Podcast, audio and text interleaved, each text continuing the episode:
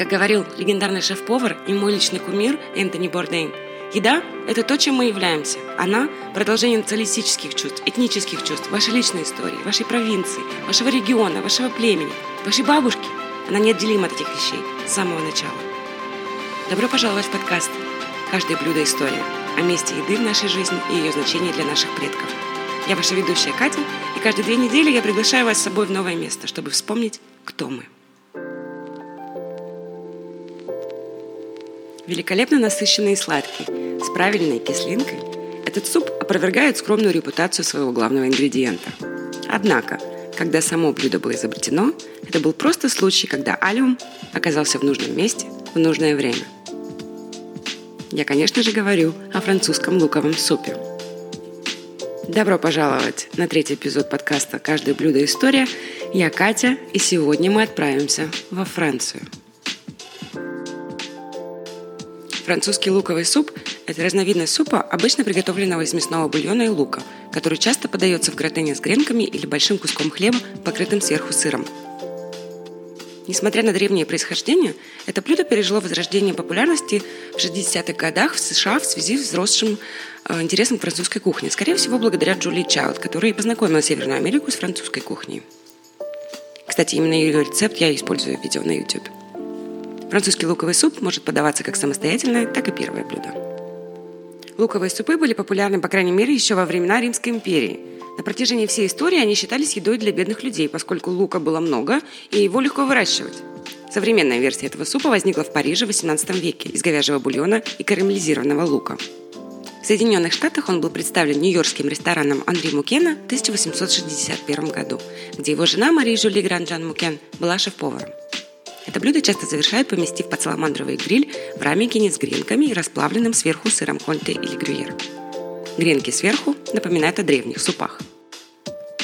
Давайте поговорим о луке. Трудно представить более доступный, универсальный и дешевый ингредиент.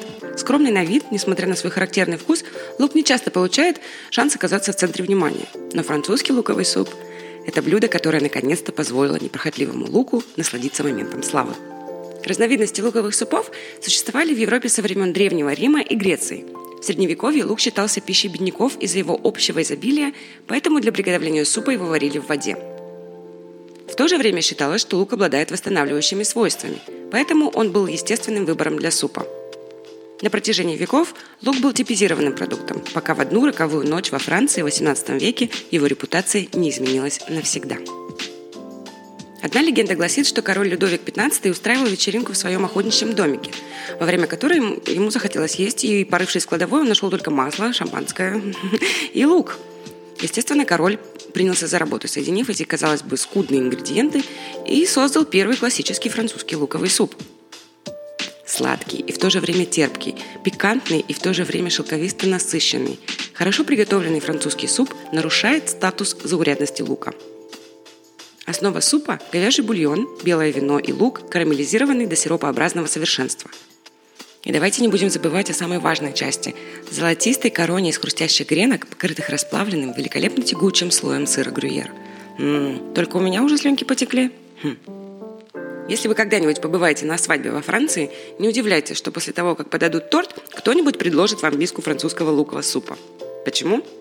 Потому что луковый суп уже давно считается лекарством от похмелья, французским эквивалентом ночного куска пиццы или бутерброда. Эта традиция, возможно, зародилась на крупнейшем в мире продовольственном рынке в Париже. Французский луковый суп – несравненно вкусное и согревающее душу блюдо из рубленого лука и говяжьего бульона, поджаренного хлеба и тертого или жареного сыра конте или грюйер – является национальным достоянием. Его гастрономические корни уходят к бульонам Древнего Рима, впервые приготовленным более 8 тысяч лет назад – Рецепт, который подают в ресторанах Парижа и на кухнях любителей французской еды повсюду, включая мою, сформировался в XVIII веке. Существуют две противоположные теории о создании современного французского лукового супа, но обе касаются короля Людовика XV и его расширенной семьи. Первая гласит, как я раньше упомянула, что после долгого дня охоты на оленей со своим двором король вернулся в свой домик и обнаружил, что шкафы практически пусты – все, что он и его двоюродная бабушка, которая в то время гостила там, смогли найти, это лук, масло и шампанское. Почти на манер студентов 21 века по всему миру. Они бросили все это в кастрюлю, перемешали и подали к столу, создав таким образом новое чудесное угощение. Согласно конкурирующей легенде, истоки лукового супа находятся на кухне отеля «Ла Помдор» в Шалона Шампань. Это был родной город Николя Апера, отца консервации продуктов и изобретателя консервирования, который работал в отеле однажды вечером, когда герцог Латаргинский, бывший король Польши Станислав Лещинский, остановился по пути в Версальский дворец, чтобы навестить свою дочь, королеву Мари, жену Людовика XV. Герцог нашел суп, который приготовил для него опер, настолько умопомрачительно восхитительным, что он был вынужден покинуть свои покои в халате, спуститься на кухню и бороться со слезами, наблюдая, как повар нарезает десятки луковиц, чтобы узнать точно рецепт приготовления своего нового любимого блюда. Возможно, он был полон решимости взять рецепт на вооружение и удивить дочь и зятя своими кулинарными способностями – Впоследствии в своей поваренной книге, опубликованной в 1831 году, Апер посвятил свой рецепт королевской особе, назвав его луковым супом а-ля Станислас. Неизвестно, готовил ли герцог этот суп э, сам лично в Версале, но двор вскоре полюбил его. Помимо того, что он понравился им своим сытным вкусом, они поняли, что он также довольно эффективно скрывает запах тяжелой ночи пьянства. Суп быстро получил прозвище «суп пьяниц», и по сей день он является предпочтительным средством от похмелья во многих французских домах.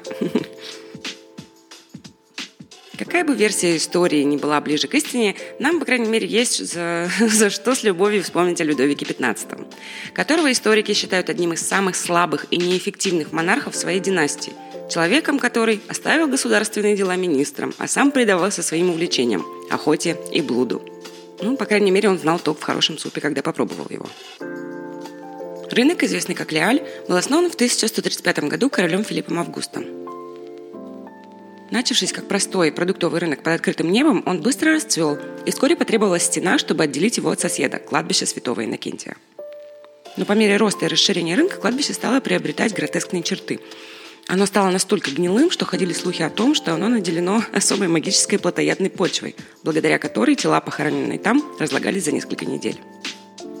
В XVIII веке писатель Луи Себастьян Мерсье утверждал, что кладбище нападает на жизнь и здоровье жителей района. От него исходит такой гнилостный смрад, что бульон и молоко портятся за несколько часов в домах по соседству с кладбищем.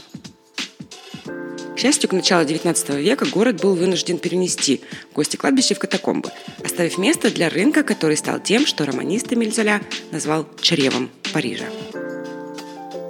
Лезаль привлекал людей из всех слоев общества – не только профессионалов, таких как продавцов и покупателей оптовых товаров для процветающей ресторанной и бакалейной индустрии, но и беднейших жителей Парижа, которых привлекало то, что Филипп Мелот в своей книге «La vie secrète des de Paris» назвал огромной кладовой. Прошу простить меня за мой французский. Придя на рынок, беднейшие из бедных ели орликины. Эти тарелки, подававшиеся слугами, были наполнены остатками от массовых банкетов и получили свое название из-за разноцветного вида, как костюмы орликинов, поскольку закуски, основные блюда и десерты были объединены на одной тарелке. Те, у кого было немного больше средств, могли вместо этого покровительствовать продавцам супов на улице, что так ярко проиллюстрировал Эмиль Золя в своем романе «Чрево Парижа», на одном углу тротуара большой круг покупателей сгрудился вокруг продавца капустного супа. Яркий оловянный котелок, полный бульона, кипел на маленькой низкой плите, сквозь отверстие которой пробивался бледный свет углей. Из корзинки, накрытой салфеткой, женщина взяла несколько тонких ломтиков хлеба и опустила их в желтые чашки. Затем половником она наполнила чашки ликером. Этот суп, безусловно согревающий, часто был водянистым и своим насыщенным цветом и видом был обязан добавлению моркови, карамели или даже подгоревшего лука, основного элемента супов французских бедняков. На самом же деле луковый суп, скорее всего, на несколько столетий предшествовал и Людовику, и Станисласу. Ранний вариант встречается в поваренной книге Йондё XIV века, где предлагается готовить тонко нарезанный лук в масле и заправлять его гороховым пюре или водой – Однако, откуда бы ни пришел оригинальный рецепт, именно в ресторанах, расположенных в окрестностях Лиаль, таких как Пулепо и Пье де Кушон, этот суп получил свое призвание благодаря добавлению одного ключевого элемента – гратена. Основной луковый суп, говяжий студень, бульон, лук и хлеб – это пища народа, которая существует уже очень давно, объясняет Жозе Дюфур, управляющий рестораном Пье де Кушон. Он был очень дешевым, это был суп бедняков – но, добавив большую порцию тертого сыра и поставив миски под бройлер, эти рестораторы создали классический французский луковый суп, блюдо, которое вышло за рамки классовых различий. Суп стал одновременно и завтраком для Форт Диаль, рабочих, получивших свое название, буквально сильные мужчины рынка Лиаль, от физической силы, которую требовала их работа, и лекарством от похмелья до обеспеченных тусовщиков, покидающих парижские кабаре и стремящихся в единственный, по-настоящему ночной район Парижа. В то время в Лиаль царила особая атмосфера, говорит Дюфур. Здесь работали мясники в белых фартуках, перепачканных кровью. Здесь же были люди, только что пришедшие с вечеринок. Женщины в вечерних платьях, джентльмены в смокингах. Так постепенно здесь смешивались люди из всех слоев общества. Однако сейчас район больше не живет по ночам. Рынок Лиаль в 70-х годах был перенесен из Парижа в Рунгис, недалеко от аэропорта Орли. И постепенно эта часть Парижа стала похожа на любую другую. Рестораны, которые раньше открывались на закате и закрывались на рассвете, стали подавать еду в светлое время суток. Первым это сделал Пье де Кушон, и сегодня он остается одним из редких парижских заведений, открытых 24 часа в сутки. Но, несмотря на утрату ночного характера, французский луковый суп остается главным блюдом Пье де Кушон. Это блюдо никогда не покидало наше меню, говорит Дюфур, отмечая, что ресторан ежедневно продает от 150 до 200 мисок, причем самым разным клиентам. Вы можете видеть более праздных клиентов, тех, кто приходит, выходя из ночных клубов. Но есть и те, кто работает ночью приходит сюда в конце своей смены, говорит Дюфур. Люди, работающие в больницах, полиции, люди, работающие в железнодорожной компании. И, конечно же, среди них немало туристов. Пье де Кушон стал своего рода пунктом назначения, привлекая в Париж посетителей со всего мира, желающих попробовать простое сочетание медленно карамелизированного лука, насыщенного говяжьего бульона, сухариков и сыра грюйер. Но не только посетители ресторанов наслаждаются этим супом. В течение последних 10 лет Опье де Кушон также сотрудничает со своей соседкой, церковью Сент-Эсташ, представляя свое знаменитое блюдо бедным жителям района. То, что мы называем днем супа, это обед, который всегда подается во второе воскресенье января, объясняет президент для Суп Сен-Эсташ Жерар Сибель. Все собираются вместе в церкви, мы подаем обед, и Пье де Кушон готовит луковый суп на 400 человек, иногда даже больше – Леаль, каким он был, не заметен в современном районе. Название станции метро – единственное указание на то, что здесь когда-то был крытый рынок. Но луковый суп, несмотря на свою простоту, или же именно в силу этой простоты, остается, как отголосок прошлого. Вы не можете отнести это блюдо к какой-то социальной категории, говорит Дюфур. Если вы один из имущих или один из неимущих, суп он для всех – на этой ноте я хочу завершить нашу поездку в чрево Парижа.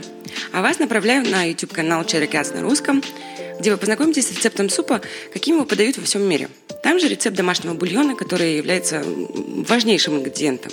Я настоятельно рекомендую приготовить его самим, чтобы испытать все великолепие этого шедеврального блюда. Как всегда, в видео вы найдете рецепт, э, количество продуктов и пищевую ценность. Пожалуйста, ставьте лайки, комментируйте, подписывайтесь, нажимайте на колокольчик уведомлений – также следите за нами в Инстаграм Черекats Все ссылки в описании. Подписывайтесь на подкаст, ставьте нам оценку. На любой из этих платформ вы можете отправить мне сообщение, оставить комментарии о блюдах, которых вы бы хотели узнать в будущем. А также я была бы очень рада, если бы вы поделились какими-то личными анекдотами, семейными историями, связанными с определенными блюдами. Это было бы очень круто. Большое спасибо за внимание. Питайтесь хорошо, тренируйтесь усердно, любите кошек. А также, пожалуйста, перерабатывайте мусор. Пока-пока, а я вернусь 14 октября с новым путешествием.